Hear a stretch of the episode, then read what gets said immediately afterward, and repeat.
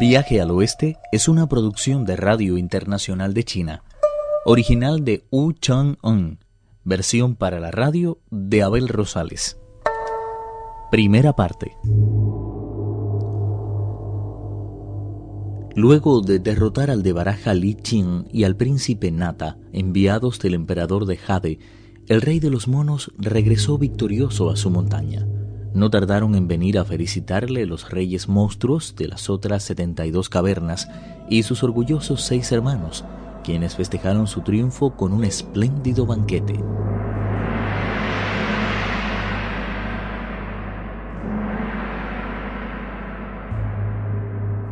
En el cielo, Li Qing y el príncipe Nata se dirigieron al Salón del Tesoro de la Niebla Divina para presentar en compañía de los oficiales de su ejército un informe de lo ocurrido al Señor del Cielo.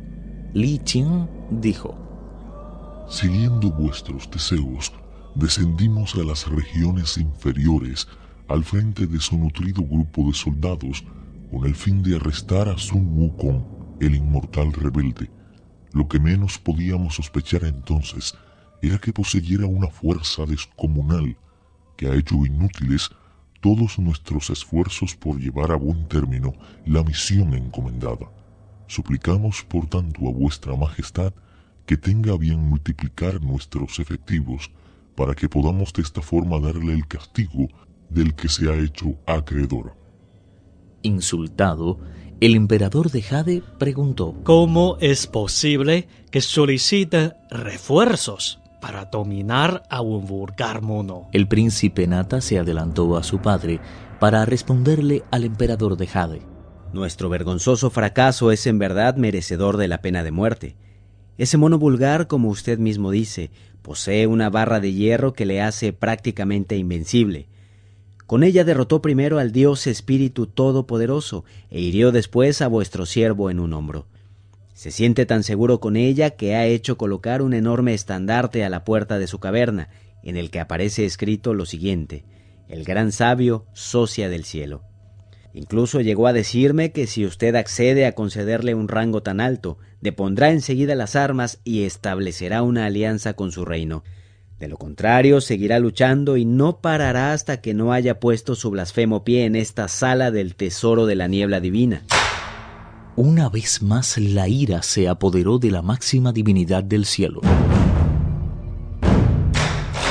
¿Cómo se atreve ese mono rebelde a ser tan insolente? Que se reúnan mis mejores generales y le ejecuten sin tardanza. Apenas hubo acabado de decirlo, la estrella de oro del planeta Venus dio un paso al frente. El mono rebelde tiene, ciertamente, una lengua muy ligera, pero no conoce la diferencia entre lo que está bien y lo que no lo está. Incluso si enviamos nuestros efectivos a luchar contra él, dudo mucho que logremos dominarle sin sufrir nosotros mismos cuantiosas pérdidas.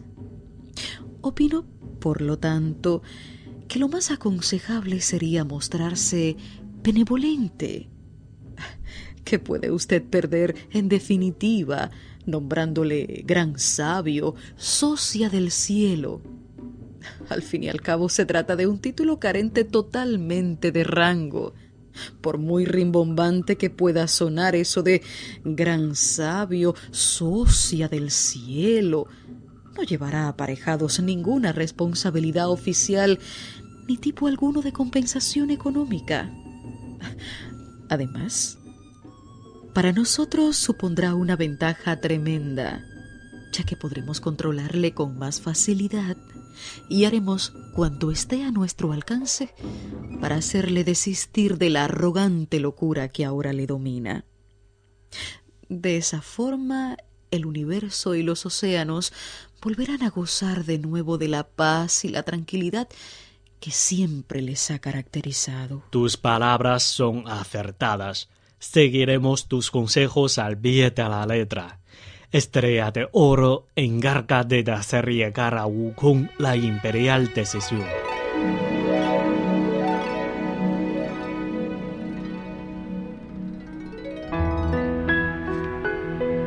Sin pérdida de tiempo, la estrella abandonó el palacio por la puerta sur, encaminándose una vez más hacia la montaña de las flores y frutos. Comprobó con sorpresa que habían cambiado bastante las cosas en el exterior de la caverna de la cortina de agua y que todo había adquirido un marcado tono militar. Toda la región estaba de hecho llena de monstruos de la más variada especie, armados hasta los dientes de espadas, cimitarras, flechas y lanzas. En cuanto la vieron, empezaron a lanzar gruñidos y a saltar, al tiempo que algunos le arrojaban sus mortíferas armas. La estrella de oro tuvo pues que levantar la voz diciendo, Escúchenme bien, traigo un mensaje del Señor del cielo para el gran sabio. Luego de ser informado el rey de los monos, aseguró, Debe de ser el mismo misalio de la otra vez, o sea, la estrella de oro del planeta Venus. El cielo no es muy dado a los cambios aunque en mi anterior visita a ese reino no fui tratado con el respeto que merecía, que a familiarizarme con sus formas de actuar y pude comprobarlo en más de una ocasión. De todas formas, estoy convencido de que ha venido con mejores intenciones que la vez precedente. Sin pérdida de tiempo, ordenó a sus subalternos que cogieran los estandartes y dispusieran las tropas en línea de revista entre el batir de los tambores y el entrechocar de las armas. Se puso después el yelmo, se ajustó la coraza y tras calzarse las botas de andar por las nubes, salió a la boca de la caverna. Allí se inclinó con inesperada cortesía e invitó a la estrella de oro a entrar a su caverna. Una vez dentro, la estrella de oro dijo, Es mi deber ponerle al corriente de todo lo sucedido. Una vez que rechazó el cargo que le había sido encomendado, y se ausentó por decisión propia de los establos imperiales, los responsables de las caballerizas se vieron en la precisión de informar de lo ocurrido al emperador de Jade. Su abandono fue tomado como una rebelión abierta. De ahí que se organizara la campaña militar que dirigieron el de Baraja Lishin y el príncipe Nata.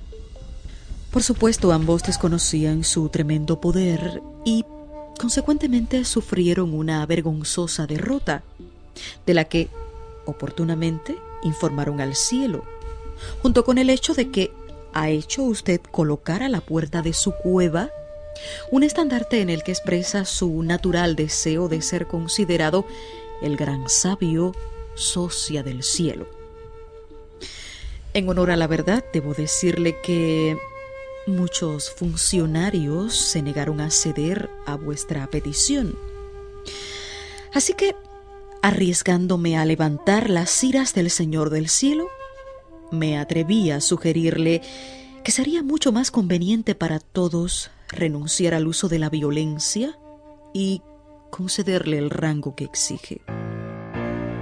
El emperador de Jade aceptó mi punto de vista sin reserva alguna y ese es el motivo por el que ahora me cabe el inmenso placer de venir a verle. Mi gratitud por lo que ha hecho es, pues, inexpresable. De todas formas, perdona que insista.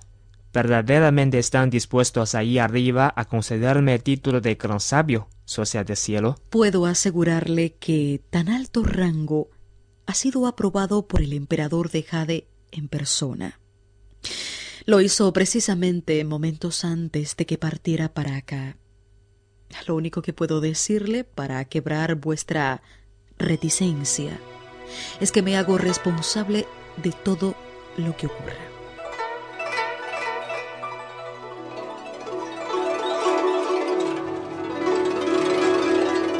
Ukun se mostró muy complacido con sus palabras aunque lamentó seriamente que la estrella de oro no aceptara el banquete que tenía pensado dar en su honor. No le quedó, pues, más remedio que montar en la nube sagrada de la estrella de oro y dirigirse a la puerta sur, donde fue recibido por una representación de generales y soldados celestes con las manos dobladas sobre el pecho en señal de respeto. Sin prestarles apenas atención, continuó su camino hacia la sala del tesoro de la niebla divina. Allí la estrella de oro del planeta Venus informó a su señor de sus gestiones. Siguiendo sus deseos, su humilde servidora ha traído hasta aquí al Pima Sungukun. Todo estaba listo, y el emperador de Jade dijo, Te concedo el título de gran sabio.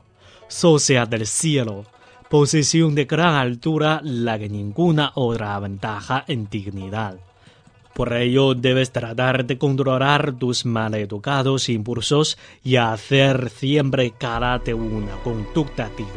El rey de los monos se inclinó respetuoso y expresó su más sincero agradecimiento por la gracia recibida. El emperador de Jade se volvió entonces hacia los dos arquitectos imperiales, los funcionarios Chang y Lou, y les ordenó levantar la residencia oficial del gran sabio Socia del Cielo en la parte derecha del jardín de los melocotones inmortales. La mansión que erigieron constaba de dos grandes salones, atendidos por un auténtico enjambre de sirvientes y funcionarios. El emperador de Jade mandó al mismo tiempo a los espíritus de los cinco polos que acompañaran a Wukong a tomar posesión de su nuevo cargo, regalándole en señal de amistad dos botellas del mejor vino y diez ramilletes de flores de oro. El rey mono estaba feliz. Su nombre figuraba para siempre en el libro de la vida sempiterna, del que nunca sería tachado para caer en el infierno del olvido. Desconocemos lo que ocurrió después. Quien quiera descubrirlo tendrá que escuchar con atención el siguiente capítulo. Viaje al oeste uno de los cuatro grandes clásicos de la literatura china. Versión para la radio, Abel Rosales. Actuaron en este capítulo Lázaro Wang, Pedro Wang, Carelis Cusidó y Juan Carlos Zamora. Esta es una realización de Abel Rosales, quien les habla, para Radio Internacional de China.